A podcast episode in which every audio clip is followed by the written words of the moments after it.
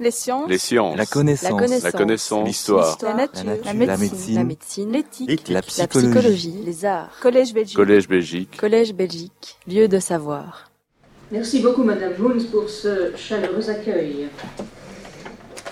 Le cours conférence, donc en deux parties de ce jour et d'après-demain, se situe, comme Madame Moons vient de le préciser, dans le prolongement d'un projet conçu de longue date et dont euh, Julien Maquet, qui interviendra effectivement jeudi, et moi-même sommes particulièrement heureux aujourd'hui et après-demain de vous présenter l'aboutissement et les résultats. L'aboutissement réside effectivement dans un livre de plus de 400 pages intitulé Le patrimoine protestant de Wallonie, la mémoire d'une minorité, réalisé dans le cadre d'un partenariat entre nos institutions respectives, en l'occurrence les Archives générales du Royaume et l'Institut du patrimoine wallon. Ce livre paraîtra tout prochainement. Il paraîtra en décembre, dans à peu près un mois. Et euh, vous avez pu trouver sur votre chaise un feuillet publicitaire euh, qui euh, vous permet euh, dès à présent de euh, commander cet ouvrage puisqu'il est en souscription aux archives générales du royaume, souscription qui vous permet, si vous le commandez dès maintenant et en tout cas avant le 4 décembre, de le recevoir avant Noël. En d'autres termes, la souscription est un bon moyen de l'avoir sous le sapin. Les événements commémoratifs de la réforme protestante dont on s'accorde pour voir le point de départ dans la publication par Luther de ses 90 synthèses le 31 octobre 1517 se sont succédés depuis le début de cette année dans les milieux variés, aussi bien le monde scientifique et la société laïque que les milieux confessionnels. On peut affirmer qu'ils ont contribué, et qu'ils continuent à contribuer d'ailleurs, à donner un coup de projecteur sur une minorité religieuse, celle des protestants, habituellement peu médiatisée, malgré l'usage croissant qu'elle fait des médias, radio et télévision, mais surtout sites web et réseaux sociaux. En Belgique, la minorité protestante oscille entre 2 et 4% de la population, statistiques imprécises en raison, d'une part, de l'absence de recensement des convictions religieuses dans notre pays, d'autre part, de la variabilité des critères de comptabilité. Faut-il en effet prendre en compte la pratique dominicale, la participation aux activités paroissiales, euh, l'adhésion volontaire ou simplement une appartenance sociologique Et puis, cette comptabilité est également difficile à établir en raison de la complexité et de la diversité que la minorité protestante présente sur le sol belge, comme d'ailleurs à l'échelle mondiale, et qui en est une marque de fabrique tout en participant, on le devine bien, à sa méconnaissance. Diversité, d'ailleurs, très bien mise en évidence mardi dernier par Madame Monique Weiss, pour ceux d'entre vous qui étaient présents à son excellente conférence. Aujourd'hui, en pleine croissance, malgré sa faible représentation, la minorité protestante est la deuxième plus ancienne, après la population juive, sur le territoire de l'actuelle Belgique. Territoire que les idées de Luther, à l'origine du mouvement de rénovation spirituelle qu'a été la réforme protestante, ont rapidement atteint et où elles se sont enracinées, malgré la mise en place d'une répression graduellement plus sévère à mesure que ce mouvement progressait, et ceci en raison d'une conception de l'État incompatible avec la pluralité des croyances religieuses.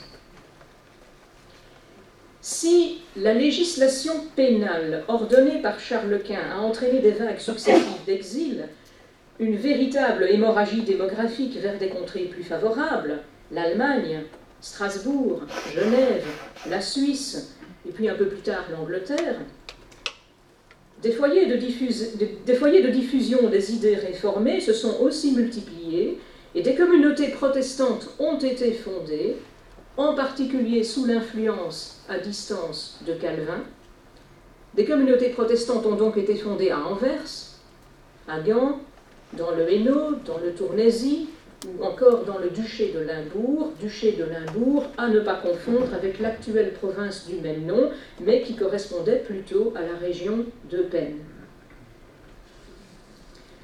L'émancipation temporaire des communautés protestantes qui se produit dans la seconde moitié du XVIe siècle à la faveur d'un affaiblissement du pouvoir politique et des troubles civils n'a pas débouché, comme en Allemagne ou en France, sur l'institution de paix de religion reposant sur le biconfessionnalisme, c'est-à-dire sur la coexistence pacifique des cultes catholiques et protestants, mais au contraire sur une rupture, celle des provinces septentrionales qui formeront la future République des Provinces Unies, rupture qui fut suivie par la reconquête catholique des territoires restés sous domination espagnole. Malgré l'absence d'épisodes de tolérance religieuse et de liberté de culte, et malgré la prolongation d'importantes discriminations, même après la cessation à la fin du XVIe siècle des exécutions capitales pour fait d'hérésie, la minorité protestante qui n'a pas choisi l'exil, s'est maintenu clandestinement et de manière ténue jusqu'à la fin de l'Ancien Régime, à la faveur des échanges commerciaux avec des États voisins non catholiques, des traités de paix internationaux qui fixaient les droits confessionnels des ressortissants des États respectifs, et d'une présence diplomatique et militaire, principalement hollandaise et anglaise, donc calviniste et anglicane, bénéficiant quant à elle d'une certaine liberté de culte. Dans la principauté de Liège, puisqu'il faut tout de même en dire un mot, principauté épiscopale, la répression des idées réformées a été alignée sur celle en vigueur dans les Pays-Bas, mais elle s'est heurtée presque systématiquement aux privilèges des bourgeois de la cité de Liège, si bien que la répression y sera globalement plus douce que dans les Pays-Bas. Pourtant, l'État liégeois a connu lui aussi un important mouvement d'émigration continue vers les mêmes destinations que les protestants des Pays-Bas et il ne semble pas que euh, des communautés protestantes aient pu s'y organiser, sauf à Spa. Spa, dont la fréquentation dès le XVIe siècle pour la qualité de ses eaux minérales par de nombreux nobles et bourgeois protestants, notamment anglais, qui eux étaient tolérés pour des raisons économiques, et même fréquentés par le roi d'Angleterre Charles II, Spa, qui a vu la création d'une paroisse anglicane dès 1627. Malgré donc sa présence sans discontinuité depuis le XVIe siècle, nous avons en Belgique une minorité protestante habituée à la discrétion. On constate en effet sa faible représentation dans l'histoire, dans l'histoire de notre pays en particulier, qu'elle soit officielle ou non, où sa mémoire est surtout attachée au XVIe siècle et à celle des marginaux et des martyrs, dont il faut quand même rappeler que la ville de Bruxelles a eu le triste privilège d'avoir vu périr les tout premiers de la Réforme en 1523.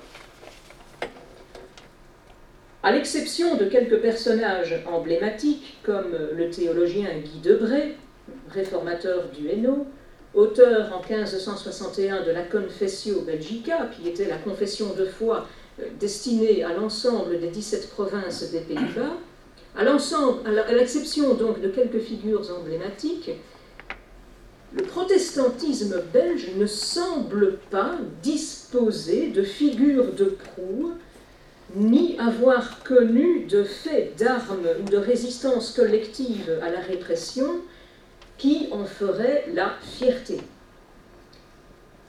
Même le soulèvement des Pays-Bas en 1566 qui est un des épisodes les plus mouvementés de l'histoire religieuse et nationale belge, au cours duquel des républiques calvinistes ont pendant quelques années été instaurées dans des villes flamandes, même donc le soulèvement euh, des Pays-Bas, est loin d'avoir marqué l'imaginaire jusqu'à aujourd'hui, comme c'est le cas en France, par exemple, de la guerre des Camisards qui a secoué les Cévennes au début du XVIIIe siècle, après la révocation de l'édit de Nantes. La minorité protestante ne semble pas non plus avoir développé de tradition, de culture ni de véritable élite qui aurait marqué durablement notre société, à l'exception bien évidemment de quelques personnalités au rayonnement international comme le ministre Jean Rey, artisan de la construction européenne, et malgré l'activité de nombreux protestants dans des domaines aussi variés que les arts, les sciences, l'industrie, la finance ou encore la littérature.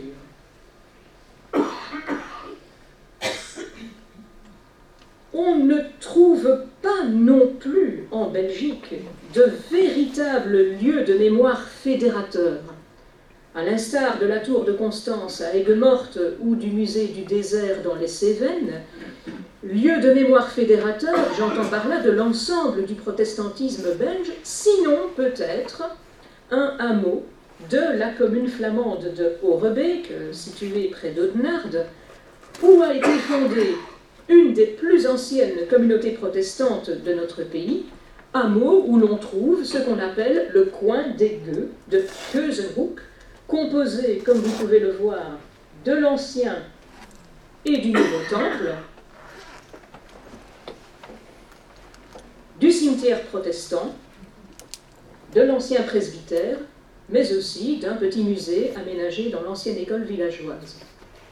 Mais de nouveau, ce haut lieu du protestantisme belge où se déroule chaque 15 août la Keuzenfeest, la fête des gueux, ne l'est que partiellement et ne constitue pas un pôle de ralliement de la communauté protestante dans son ensemble. Et puis, l'historiographie du protestantisme belge, j'entends par là les études qui le concernent, est très incomplète, surtout pour les 19e et 20e siècles, assez paradoxalement d'ailleurs. Globalement, nous avons un début d'histoire générale du protestantisme belge au XIXe siècle, mais qui s'arrête déjà à la fin du règne de Léopold Ier, des monographies consacrées à des communautés, des paroisses isolées, à des œuvres ou à des mouvements plus larges qui sont évidemment précieuses, et des articles complémentaires tout aussi précieux mais hélas paru dans des revues pas toujours des mieux diffusées.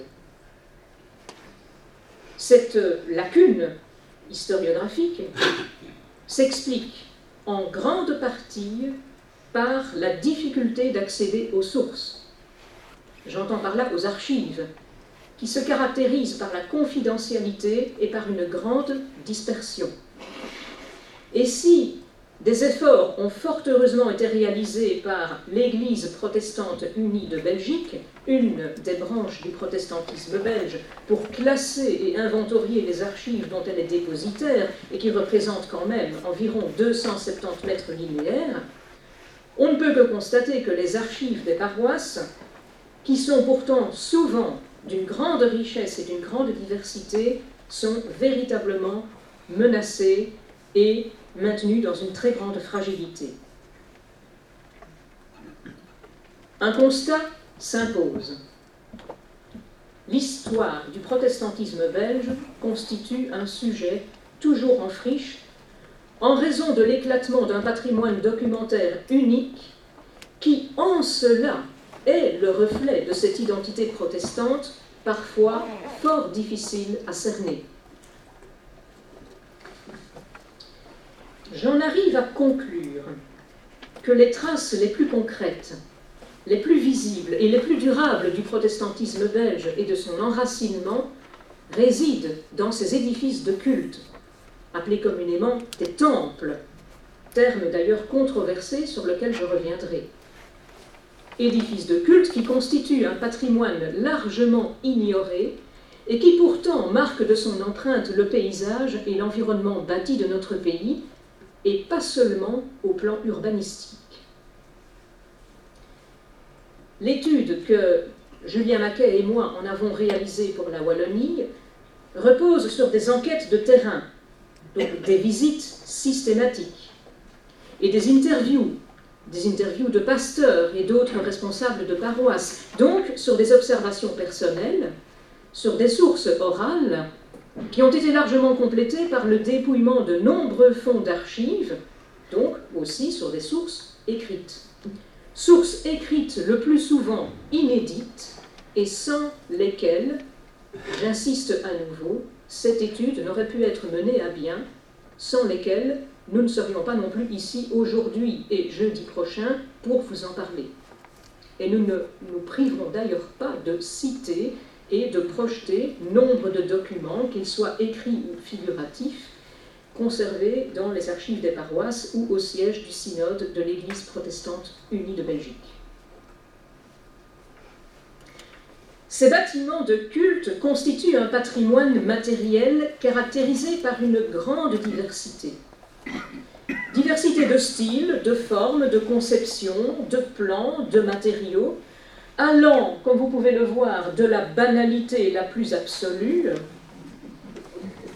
Vous avez, là tout simplement une maison dont la façade a été vaguement transformée, mais de manière absolument minimale, et même, pire encore, banalité la plus absolue qui prolonge peut-être, consciemment ou non, une certaine habitude de l'invisibilité, les bâtiments qui peuvent aussi euh, se, montrer remarquables par leur monumentalité, qui au contraire euh, les fait parfois ressembler à s'y méprendre à des édifices de culte catholique, dont ils se démarquent surtout, comme vous le verrez jeudi, par l'aménagement intérieur. Et là, vous voyez la façade du temple protestant de Flémal.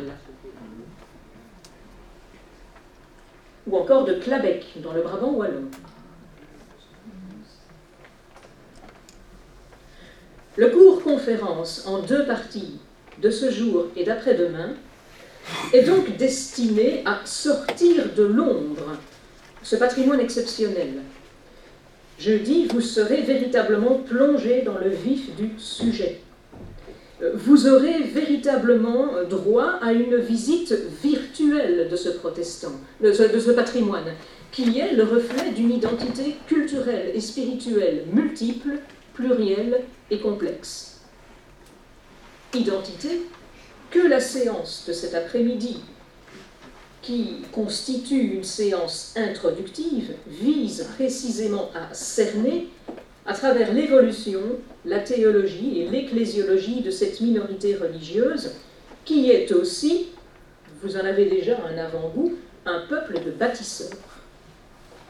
À différents égards, on en reparlera, nous pouvons constater que les protestants ont une brique dans le ventre.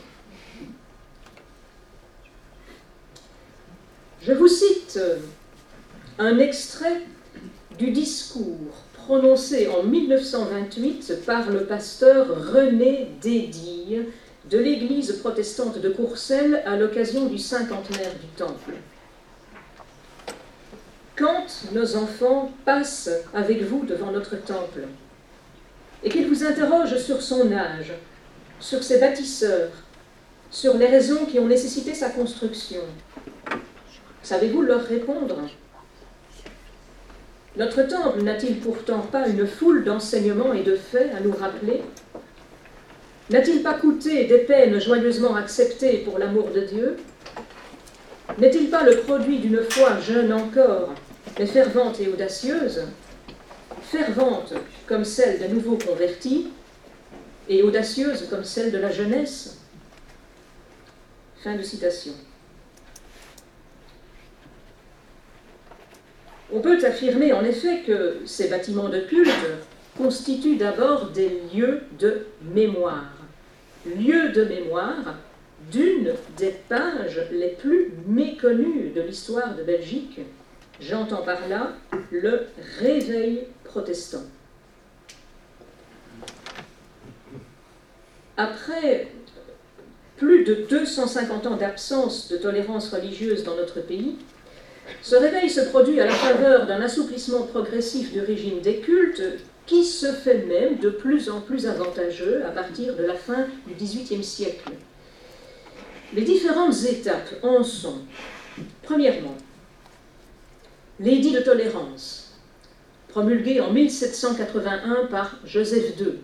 Joseph II, qui sous l'influence de l'esprit des Lumières, est le premier souverain régnant sur nos régions à s'indigner des vexations infligées aux protestants et qui leur accorde par cet édit de tolérance notamment des droits civils, admission à la bourgeoisie des villes, au corps de métier, aux grades académiques de l'Université de Louvain, la liberté de conscience, celle de culte privé, en d'autres termes, une certaine reconnaissance légale, et même l'autorisation de bâtir des églises dans des emplacements qui auraient été approuvés par les autorités civiles locales, à, condition toutefois qu'elle n'ait aucune apparence extérieure d'église.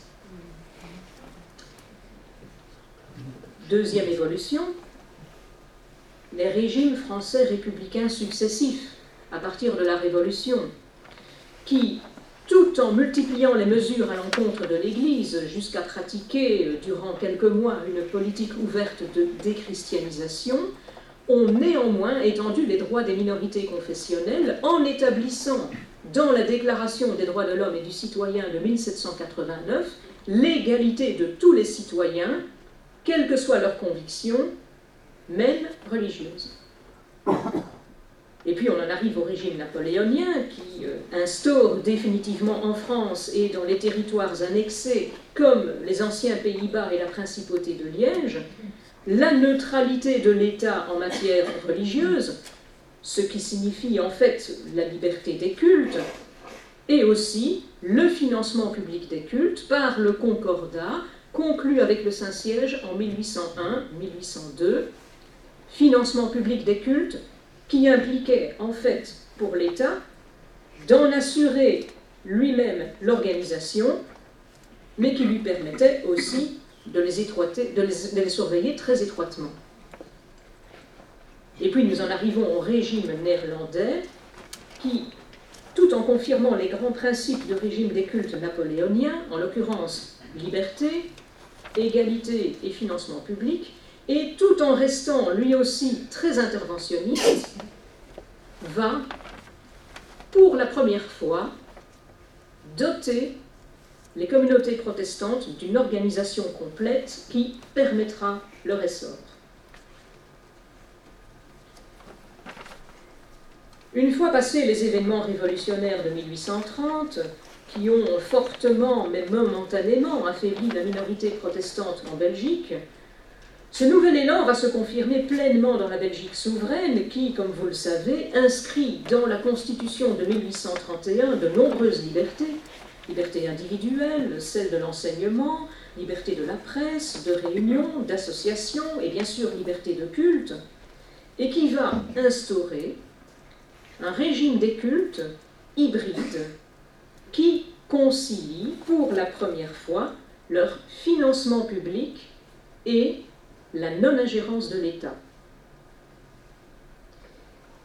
Et donc, sous ce régime particulièrement favorable, on assiste à ce réveil protestant qui va se manifester selon deux axes principaux.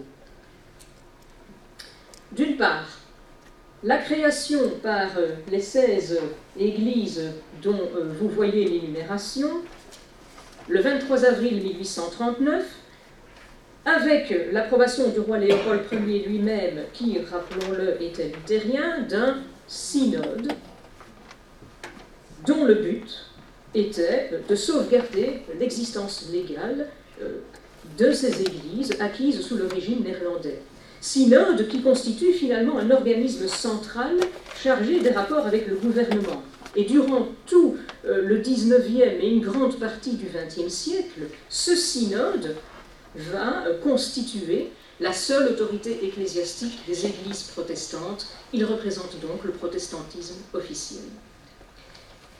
Et puis d'autre part, euh, on assiste sous l'influence de mouvements de réveil qui traversaient l'Église anglicane et l'Église luthérienne allemande depuis au moins le XVIIIe siècle, on assiste à la multiplication d'œuvres et de missions protestantes d'origine diverses belges et étrangères, principalement anglo-saxonnes, qui euh, vont se développer indépendamment les unes des autres, sans qu'il s'agisse d'un mouvement coordonné et qui toutes existent toujours aujourd'hui sur le sol belge, parfois sous d'autres noms.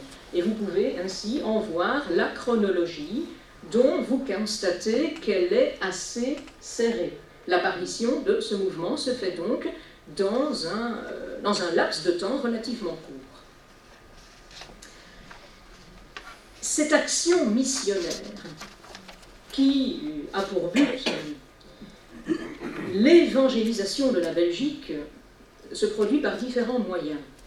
La production et l'impression en grande quantité d'une littérature spécifique, Bible, brochures exposant les fondements du christianisme protestant, recueil de cantiques, ouvrages d'édification, revues de liaison, adressés aux protestants eux-mêmes d'ailleurs et destinés à encourager et à stimuler les églises existantes. Cette littérature euh, était diffusée principalement par les colporteurs, ces petits marchands ambulants qui défrichaient le terrain dans les villes et les campagnes et qui préparaient le travail des prédicateurs, eux aussi itinérants, qui tenaient des réunions et des rassemblements pour traiter de questions religieuses dans des, dans des domiciles privés, notamment dans des cuisines, mais aussi à plus grande échelle sur la voie publique, comme vous pouvez le voir là à Liège en 1925, ou éventuellement sous tente. Les archives des euh, paroisses protestantes euh, regorgent de documents comme ceux-ci, c'est-à-dire d'affiches invitant à euh, des conférences et euh, effectivement des exposés sur des sujets religieux en tout genre. Vous pouvez voir ici l'affiche d'un événement de cet ordre qui se déroule à Saint-Marc, c'est-à-dire à Virton, en 1954. Donc en réalité, c'est un phénomène qui dépasse largement le 19e siècle, mais se prolonge durant une grande partie du 20e on peut affirmer que les différentes missions qui se développent, même encore après la Seconde Guerre mondiale, hein, comme vous pouvez le voir, ont devant elles un boulevard. Ce boulevard s'explique, bien évidemment, par le régime des cultes particulièrement favorable, mais aussi par l'industrialisation de la Belgique, qui entraîne bien sûr un formidable essor économique, tout en s'accompagnant d'une question sociale profonde parmi les ouvriers. Ces ouvriers qui évidemment ne profitent pas de cette prospérité, mais bien au contraire qui s'enfoncent dans la misère, une misère matérielle et morale à laquelle n'apporte de réponse ni les classes dirigeantes au discours généralement moralisateur et paternaliste, ni l'Église, j'entends par là l'Église catholique, qui est surtout préoccupée, après l'abolition de l'Ancien Régime et la laïcisation brutale de la société et des mentalités, de se rapprocher de la bourgeoisie conservatrice et de retrouver une influence sur de nombreux domaines, en d'autres termes, de restaurer un pouvoir affaibli. La classe ouvrière des grands bassins industriels connaissait précisément une diminution importante de la pratique religieuse, diminution d'autant plus importante que l'Église prêchait la résignation à l'injustice sociale en tant qu'ordre voulu par Dieu et l'obéissance au patron sous peine de damnation éternelle. Il faut préciser que jusqu'à la Première Guerre mondiale, une partie de la bourgeoisie intellectuelle anticléricale, dont des professeurs de l'Université libre de Bruxelles, a vu dans la version la plus libérale du protestantisme qui est apparue vers le milieu du XIXe siècle, et dont je reparlerai, un moyen de concilier euh, religion, liberté et modernité, et même une tactique de combat contre l'Église catholique. Mais ce sont surtout les populations précarisées qui se montrent sensibles à l'appel des prédicateurs protestants qui ne se contentent pas de prêcher la bonne parole, mais qui étaient aussi, de toute évidence, des hommes de terrain soucieux de rejoindre l'homme de la rue dans ses préoccupations, dans son vécu, dans son quotidien. Et je cite un pasteur de Serein du nom de Pierre Noir. C'est en cela que le protestantisme apparaît comme une puissance de renouveau. C'est sur la rue qu'on est sûr de rencontrer les gens qui n'ont pas résolu au foyer les problèmes de leur cœur le chœur qui chante au coin de la rue, le prédicateur en plein vent, les visiteurs colporteurs, ces volontaires de l'évangélisation, pour reprendre les propres mots de ce pasteur, ne ménageaient manifestement ni leur peine ni leur voix. La population visée, ben oui, bien évidemment, c'est d'abord la population catholique. Et je cite encore un rapport, ces milliers de créatures qui portent le nom mais non, hélas, le plus souvent que l'habit de chrétien.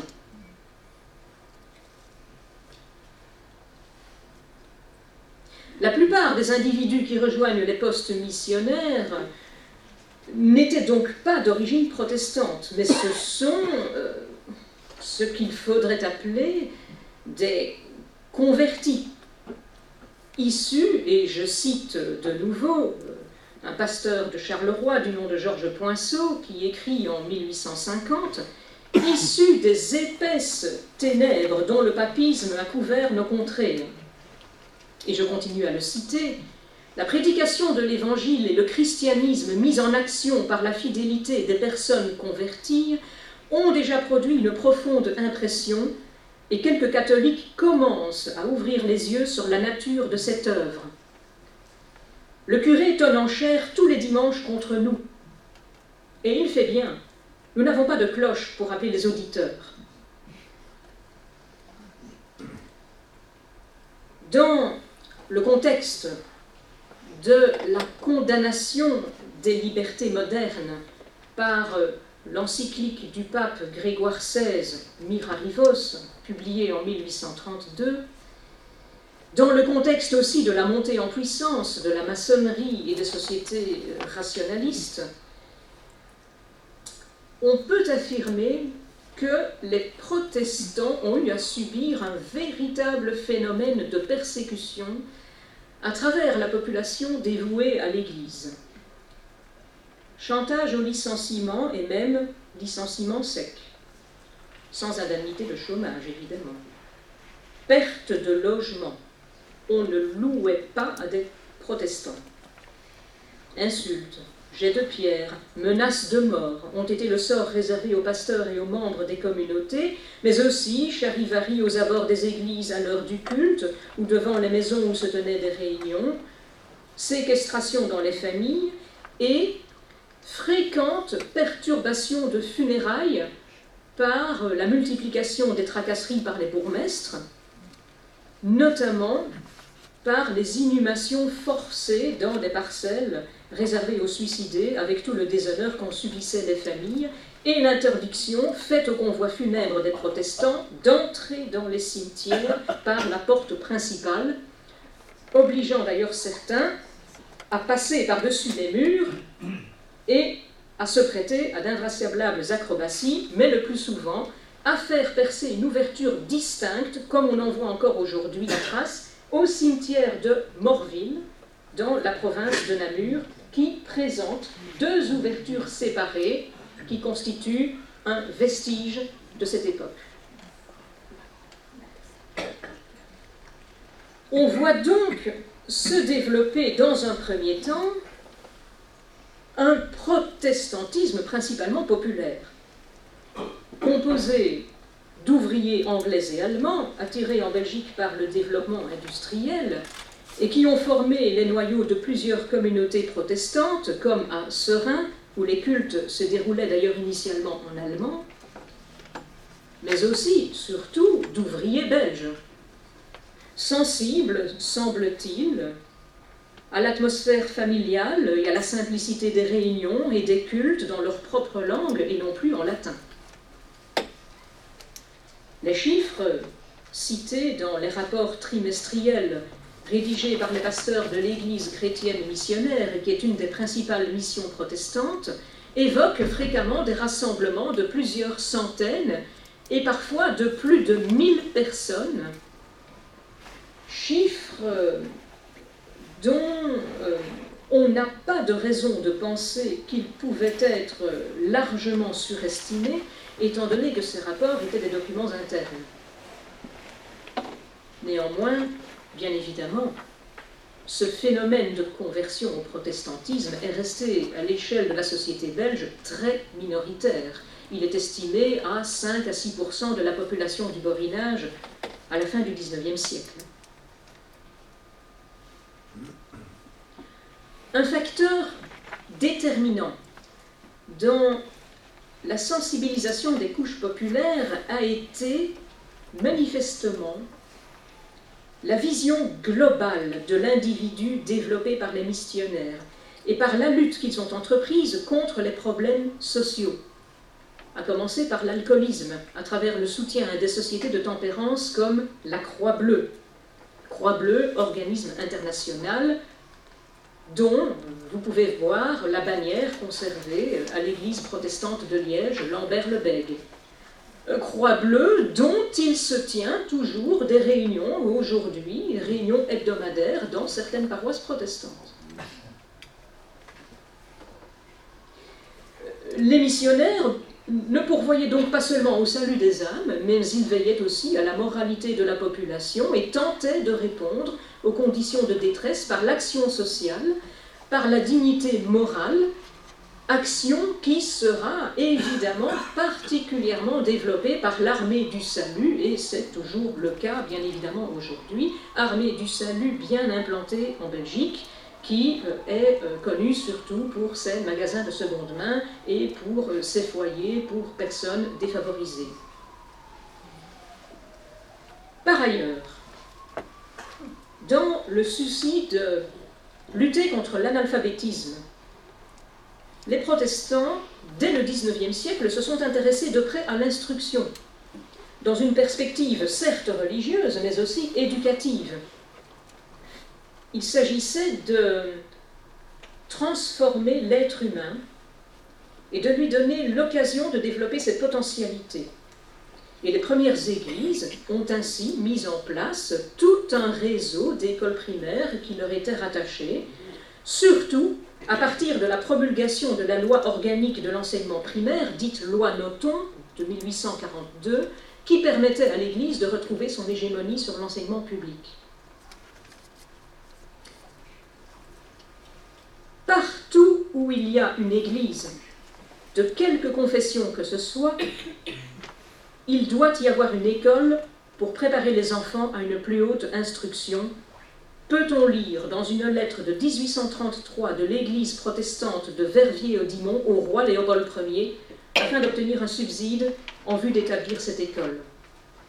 Et en 1861, alors qu'une nette diminution des élèves de son école était constatée, une des églises protestantes de Liège redoutait d'être condamnée, et je cite, à l'opprobre d'être la seule de toutes les églises protestantes de Belgique qui n'ait pas son école.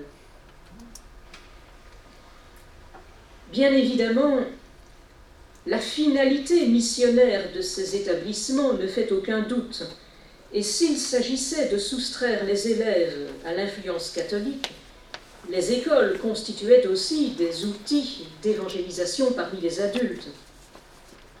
Et d'ailleurs, la fermeture de la plupart de ces écoles primaires vers la fin du XIXe siècle a été compensée par la création des écoles du dimanche, une véritable institution encore aujourd'hui et d'ailleurs, plus que jamais, dans toutes les communautés protestantes comptant des enfants parmi leur population, puisque les écoles du dimanche consistent en un enseignement de catéchèse dispensé spécifiquement aux enfants, le plus souvent durant le culte dominical.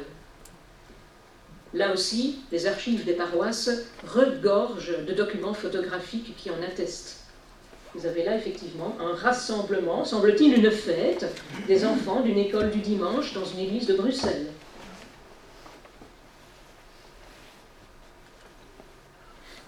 Ou encore à Louis, en 1932.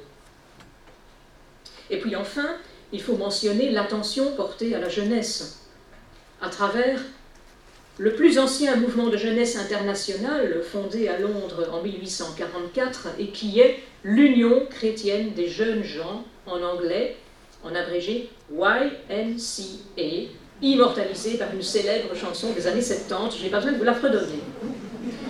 Le but des unions chrétiennes des jeunes gens était de favoriser le développement religieux de ses membres par différents moyens, et notamment en multipliant les sections associées aux églises protestantes où elle assurait l'encadrement des jeunes par euh, l'instruction, la musique, le théâtre, le camping éducatif, mais aussi le sport.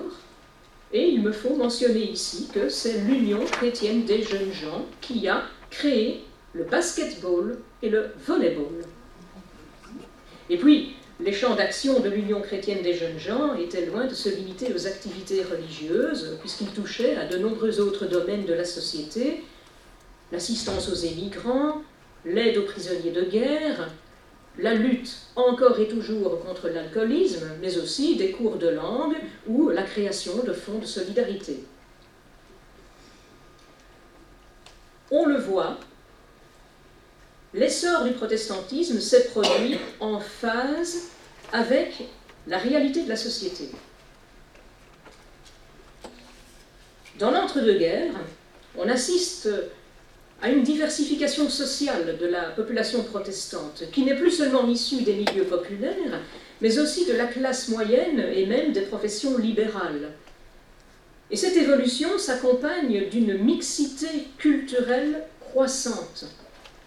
Favorisé par l'implantation sur le sol belge de missions et de courants américains, et puis, après la Seconde Guerre mondiale, d'églises protestantes, issues de l'immigration méditerranéenne, italienne et espagnole, slave, principalement polonaise, mais aussi africaine, latino-américaine, roumaine et même asiatique, qui aujourd'hui recomposent le paysage protestant et y introduisent une multiethnicité une multiculturalité et bien évidemment un multilinguisme.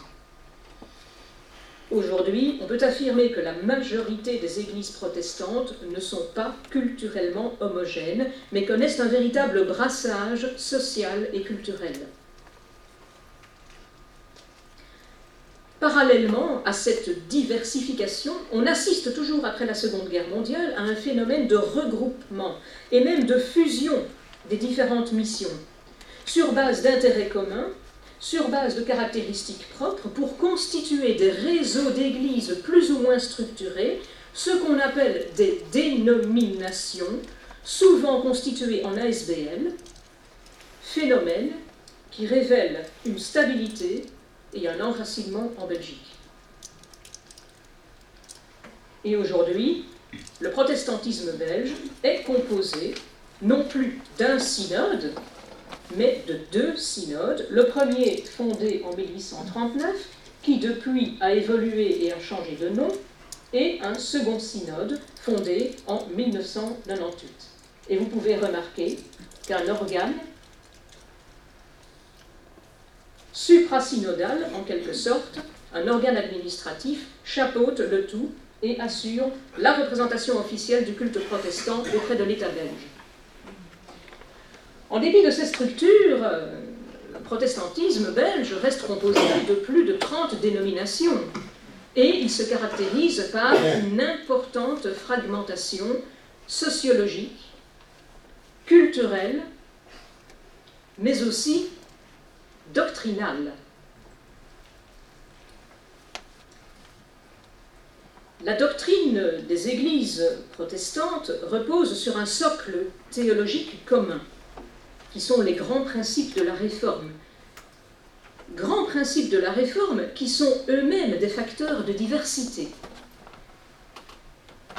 Ce que Luther qu'on peut considérer comme le père fondateur du protestantisme, a fondamentalement changé, ce n'est pas l'Église, du moins pas initialement, mais bien le rapport de l'homme à Dieu. Ce que Luther, tourmenté à la perspective de la justice divine et par l'obsession de l'apaiser, redécouvre en étudiant la Bible et plus particulièrement les épîtres de l'apôtre Paul, c'est, faut-il le rappeler, le salut de l'homme gratuit par la foi seule, c'est-à-dire sans les œuvres ni aucun mérite humain, par le seul médiateur du Christ, à l'exclusion de la Vierge, des saints ou de toute autre forme de médiation. Cette découverte fondamentale de ce qu'on appelle la justification par la foi responsabilise directement l'homme devant Dieu et le place par rapport à Dieu dans un face-à-face non pas redoutable, mais apaisé. Luther parle d'ailleurs de joyeux échanges entre l'homme et Dieu. Par la même occasion, cette découverte de Luther fait de la Bible, des Écritures, la référence exclusive en matière de foi, l'unique autorité spirituelle qui balaie celle des conciles, des papes et de toute la tradition ecclésiastique, et ceci pour chaque croyant individuellement. Luther s'est en fait l'apôtre de la vulgarisation des Écritures, en quelque sorte, et j'entends par là de leur accessibilité et de leur traduction dans les langues vernaculaires, même s'il n'était pas le premier à s'en soucier. Nous avons là la base du protestantisme. Mais précisément, cette base théologique est un facteur de diversité, car sur cette base fondamentale se sont greffées de nombreuses variantes dès l'époque de Luther, variantes qui n'ont cessé ultérieurement de s'accentuer. L'accès individuel aux Écritures peut en effet donner lieu à d'infinies interprétations qui permettent d'expliquer la multiplicité des courants théologiques protestants qu'on peut schématiquement répartir en Belgique entre, premièrement, un protestantisme de tradition réformée, de souche ancienne, celui qui s'est développé dès le XVIe siècle, qu'on retrouve dans la Confessio Belgica et qui est représenté en Belgique par la plupart des communautés présentes en 1830.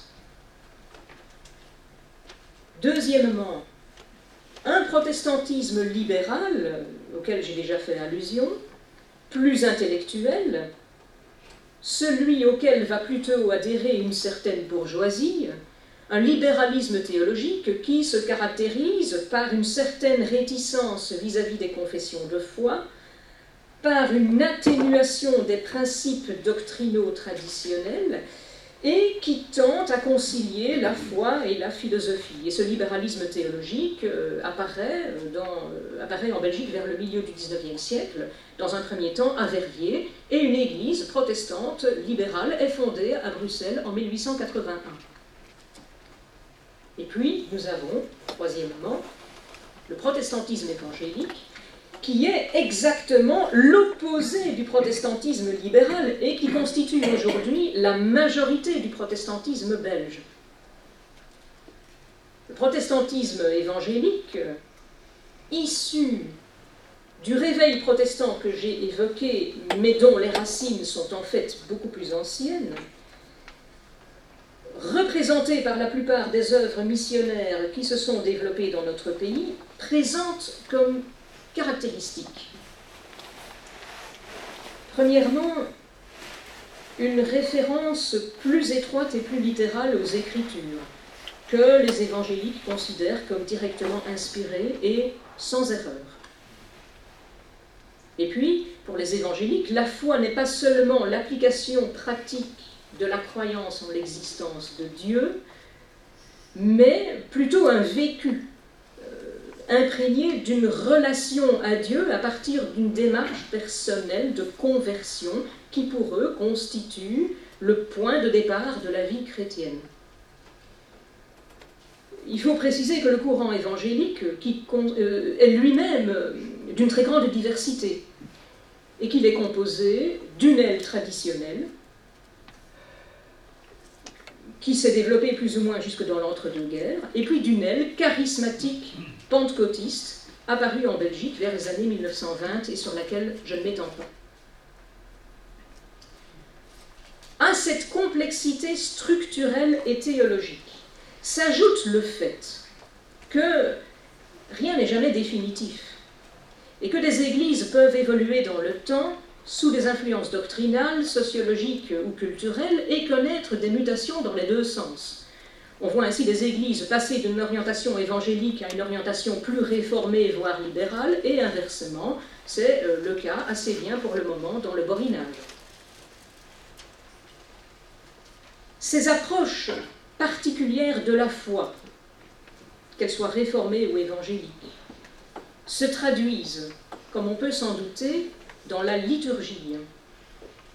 Liturgie du culte dominical, d'abord, bien sûr, à travers l'hymnologie, la musique, l'usage des instruments qui peuvent être variés et qui ne se limitent certainement pas aux grandes orgues, comme Julien Maquet en parlera jeudi, mais aussi dans la liturgie des sacrements et en particulier celui du baptême, l'un des deux sacrements conservés par les réformateurs au XVIe siècle, et d'ailleurs le premier. Si les protestants réformés ont conservé le pédobaptisme, c'est-à-dire le baptême des enfants par aspersion sur base de la foi des parents. Les protestants évangéliques n'accordent le baptême par immersion totale qu'aux adultes convertis ayant fait profession de foi explicite. Deux approches radicalement différentes, voire opposées, qui se traduiront par l'utilisation de dispositifs baptismaux spécifiques et parfois assez spectaculaires, notamment par l'aménagement euh, fréquent par les communautés évangéliques de baptistères creusés dans le sol qui sont parfois de véritables piscines. Ici, vous avez une représentation d'un baptême évangélique. C'est dans une église de la région de Liège. La liturgie de la scène, c'est-à-dire de la communion, varie quant à elle assez peu. Euh, la tradition réformée et évangélique, voyant dans la scène un simple symbole et non la réalité du corps et du sang du Christ, contrairement à la tradition luthérienne, mais qui n'est représentée en Wallonie que par les églises des cantons germanophones ou éventuellement fondées par une population allemande. Approche du sacrement qui, elle aussi, est visible dans l'aménagement intérieur des églises. Je n'en dis pas plus, c'est pour jeudi. Diversité théologique donc, mais aussi diversité ecclésiologique. On n'a donc pas fini. Revenons aux églises qui se sont formées en Belgique. J'ai expliqué quels étaient le résultat d'un travail missionnaire accompagné de mouvements migratoires et fondamentalement comment s'est produite cette évolution? On voit que les différentes œuvres missionnaires ont commencé par implanter des postes d'évangélisation, des stations, comme elles les appellent, c'est-à-dire des groupes plus ou moins informels des communautés en voie d'organisation qui ne sont devenues qu'ultérieurement des églises officielles avec ministre du culte et administration des sacrements. Le réseau ecclésiastique protestant qui se forme en Belgique à partir du XIXe siècle est en grande partie le résultat du rayonnement régional des premières communautés existantes qui en engendrent d'autres le plus souvent en raison de leur croissance numérique, les obligeant à envisager un essaimage, même si, bien évidemment, toutes les églises ne se sont pas maintenues.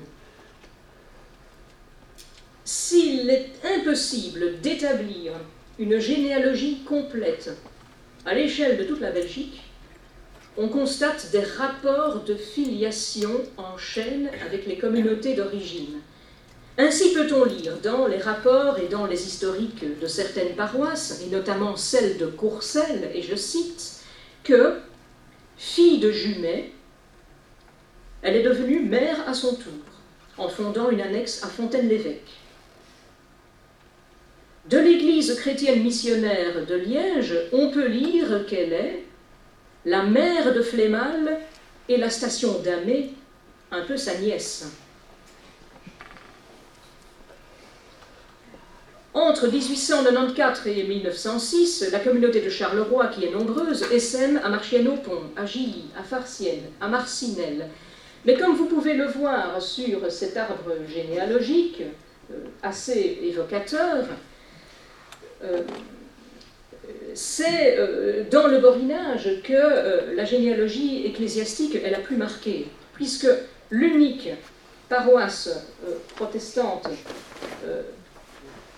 existante en 1837, qui est celle de Dour, étend son champ d'action vers Pâturage, vers Mons, vers la Bouvrie, la Bouvrie où une scission entraîne l'ouverture à Framerie d'un poste missionnaire qui euh, devient lui aussi euh, une église, et d'où le mouvement d'implantation se poursuit vers Carnion, Gemac, Boussu, Ouam, etc. Je m'arrête là. Malgré la difficulté d'établir euh, une comptabilité exacte, l'annuaire des lieux de culte, euh, dressé par l'autorité du culte protestant, recense actuellement environ 750 communautés pour toute la Belgique, dont à peu près 270 en Wallonie.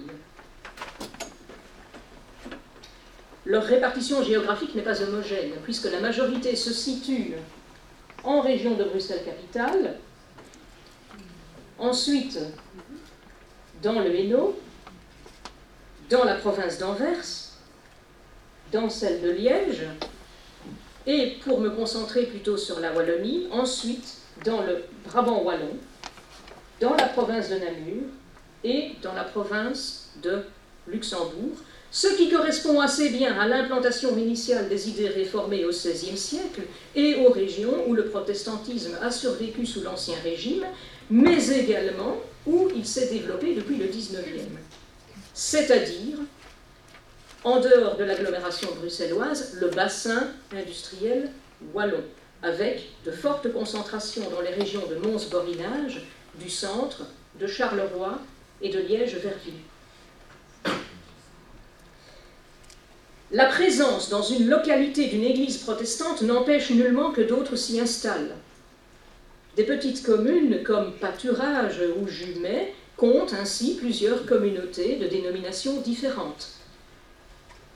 Dès le XIXe siècle, c'est dans le Hainaut que le maillage ecclésial est le plus serré et qu'on trouve aujourd'hui les bâtiments de culte les plus remarquables. On constate donc que l'apparition de nouveaux, courants ecclésiaux et de nouvelles œuvres missionnaires n'a pas signifié la disparition des précédents, mais qu'il s'est plutôt produit une stratification progressive participant à la pluralité des protestantismes et entraînant finalement une vaste cohabitation. Il faut dire que Fonder une église protestante ne requiert aucune formalité juridique ni administrative. Et ceci en raison de l'organisation même du culte protestant, toute tendance et tout réseau confondu, dont la base est l'Église locale. J'entends par là le rassemblement des croyants. Plutôt qu'un lieu, l'Église locale est une entité, un corps, un corps spirituel composé de personnes. Je vous ai dit que les œuvres missionnaires avaient commencé par établir des postes. Ces postes missionnaires euh, et les églises se sont réunis généralement dans un premier temps dans des locaux de fortune qui étaient loués. Ça pouvait être des maisons et aménagées à cet effet, une écurie à Verviers, l'arrière-salle d'un café sur la grande place de Bruxelles, un ancien débit de boissons à pâturage, une salle de projection de cinéma à Comines, une ancienne auberge à Fontaine-l'Évêque, ou encore une salle de danse et même un ancien local des francs-maçons à Charleroi. On voit donc que même sous le régime de la liberté des cultes, la construction des bâtiments de culte n'intervient pas immédiatement. Bien sûr, parce que cela suppose une stabilité et des moyens financiers. Mais la raison la plus fondamentale tient à la conception même du lieu de culte développé dans le protestantisme. Dans un de ses sermons sur le Deutéronome, mais surtout dans le chapitre consacré à la prière de son institution de la religion chrétienne, Calvin pour qui il convient d'invoquer Dieu d'abord en esprit et en vérité, confirme la nécessité d'établir des lieux pour les prières communautaires, et je le cite, à condition que toute pompe et cérémonie en soit exclue, mais au contraire qu'il y ait un sentiment vrai et pur au fond du cœur. Les lieux de culte, selon lui, ne sont donc pas des maisons de Dieu, mais de simples lieux de rassemblement, le vrai temple de Dieu se situant plutôt dans le cœur des croyants. Ainsi, la présence de Dieu n'est attachée à rien d'extérieur ou de matériel. Les lieux de culte ne sont donc vraiment maison de Dieu s'ils devaient l'être que lorsque les croyants y sont rassemblés pour un culte qui soit authentique, comme le souligne le texte fréquemment cité par les protestants Là où deux ou trois sont rassemblés en mon nom, je suis au milieu d'eux. Et je cite l'évangile de Matthieu. Cette conception m'amène, et j'ai envie d'ajouter, enfin, à aborder la question de la terminologie des lieux de culte protestants, le mot temple faisant débat. Ce mot qui désigne un édifice sacré où réside une divinité correspond en fait à l'inverse de la conception qu'ont les protestants de leur lieu de culte. Et si, au XVIe siècle, il semblerait que des polémistes catholiques aient utilisé ce terme pour dénoncer le caractère prétendument païen du culte protestant et tourner en dérision la foi protestante, les réformés, euh, ont repris ce terme à leur compte en référence au temple de Jérusalem et par fidélité au vocabulaire biblique, mais tout en y déniant la présence particulière de Dieu, mais aussi afin d'éviter de matérialiser par un bâtiment la réalité spirituelle qu'est l'Église en tant qu'assemblée des croyants. Alors, L'utilisation du mot temple par euh, les premiers réformés était aussi pour eux une manière d'affirmer l'antériorité de la référence fondatrice du culte protestant par rapport à la messe catholique, célébrée dans des églises, terme dont l'usage en tant que lieu ne se retrouve nulle part dans le Nouveau Testament.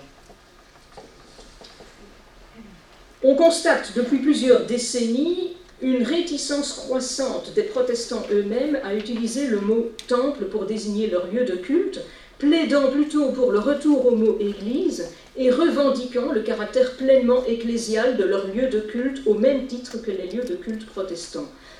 Alors finalement, temple ou église, ben, il n'est pas facile de trancher.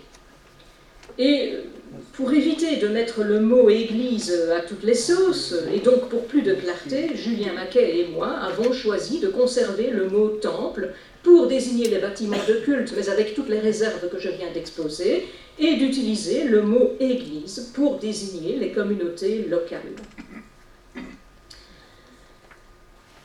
Si le rassemblement des croyants est sacré, le lieu où il se déroule n'a donc rien, on l'a compris, de consacré et n'a non plus théologiquement besoin ni de murs ni d'un toit. Aussi, tout espace couvert ou ouvert peut l'accueillir, ce qui explique d'ailleurs la difficulté à identifier les lieux de ce culte minoritaire, euh, dont euh, aujourd'hui encore nombre passe inaperçu, euh, en particulier dans l'environnement urbain. La construction d'un bâtiment de culte n'intervient donc le plus souvent, comme je l'ai déjà évoqué, qu'au terme d'un délai qui peut être très variable.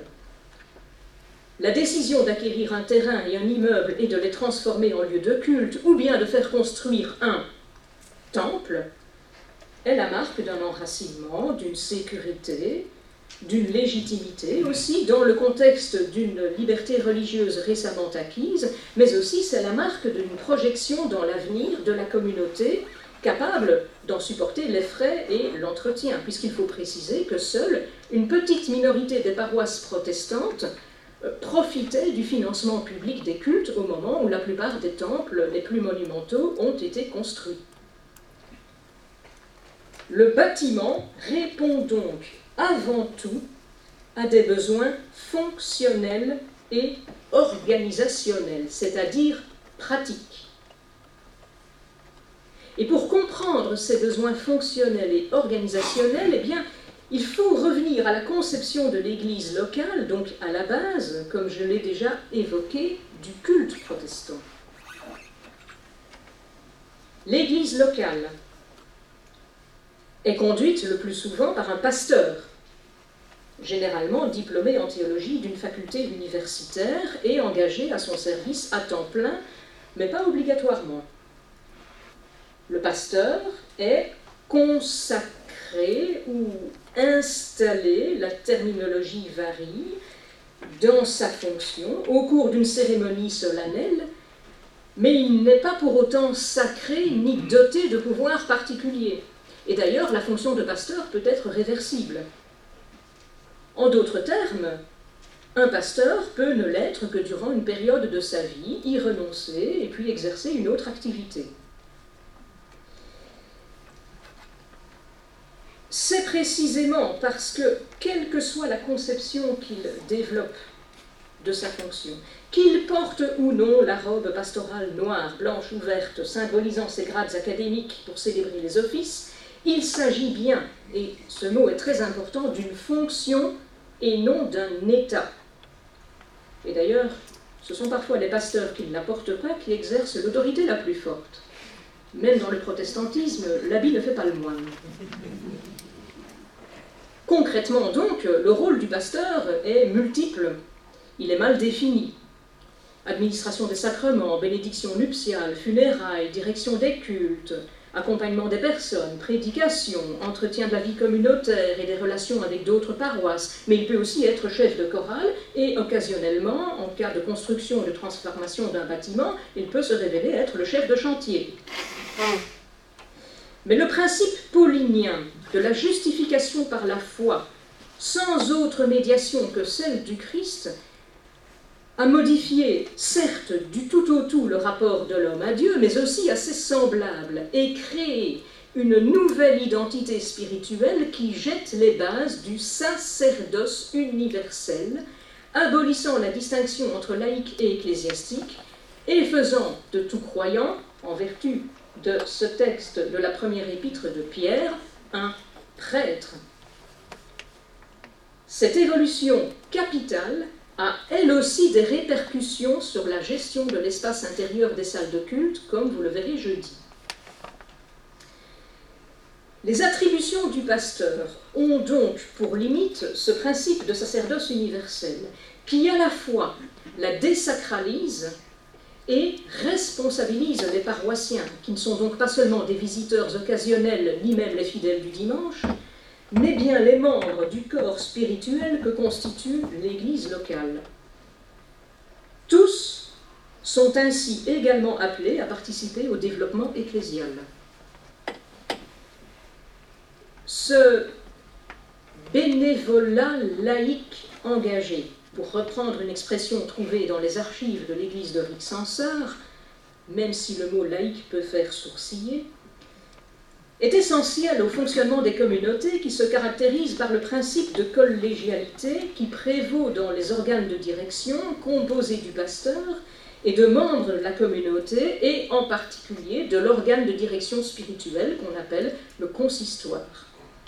À côté de ces organes de direction, d'autres fonctions particulières, appelées occasionnellement ministères, sont déléguées à des membres choisis pour leur qualité et leurs aptitudes, mais il ressort que dans la plupart des communautés protestantes, le poids de l'Assemblée des membres est considérable puisque de nombreuses décisions sont soumises à son vote.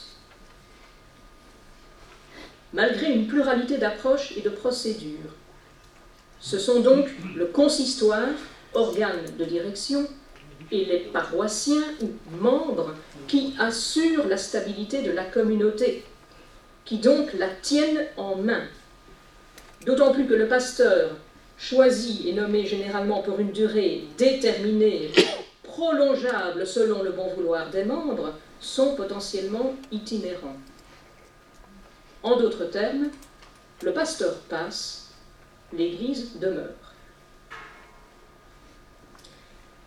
En l'absence d'autorité spirituelle humaine contraignante, la liberté d'organisation interne des Églises, la désacralisation de la fonction pastorale et la responsabilité des paroissiens, ainsi que la dimension dynamique et motrice de la foi individuelle, sont des facteurs de créativité dans le développement de la vie paroissiale qui est très loin de se limiter au culte du dimanche, mais qui se caractérise au contraire par une variété d'activités ecclésiales visant à la fois à multiplier les occasions d'enseignement biblique, à renforcer la cohésion et l'esprit fraternel du groupe et à assurer une ouverture sur la société.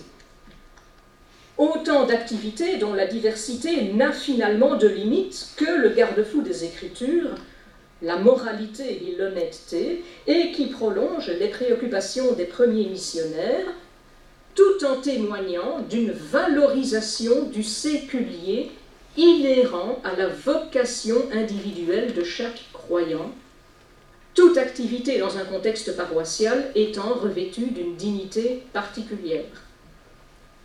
Encore et toujours, les écoles du dimanche pour différentes tranches d'âge, études bibliques pour adultes, groupes de prière, encadrement de jeunes et de seniors, repas communautaires, aide sociale envers les plus démunis, campagne d'évangélisation constituent les activités courantes de toute Église protestante, auxquelles peuvent s'ajouter des manifestations culturelles, des rencontres interconfessionnelles, le soutien à des œuvres en tout genre, d'ailleurs pas nécessairement en Belgique, mais aussi des, projections cinématographiques, des prestations de chorale ou des pièces de théâtre, dont vous pouvez voir là euh, euh, l'image, en tout cas une photo, d'une représentation de la pièce de théâtre La pensée libérée de Madame Pascal Hollois, écrite et créée spécialement à l'occasion du 500e anniversaire de la Réforme et donc jouée dans différentes églises cette année.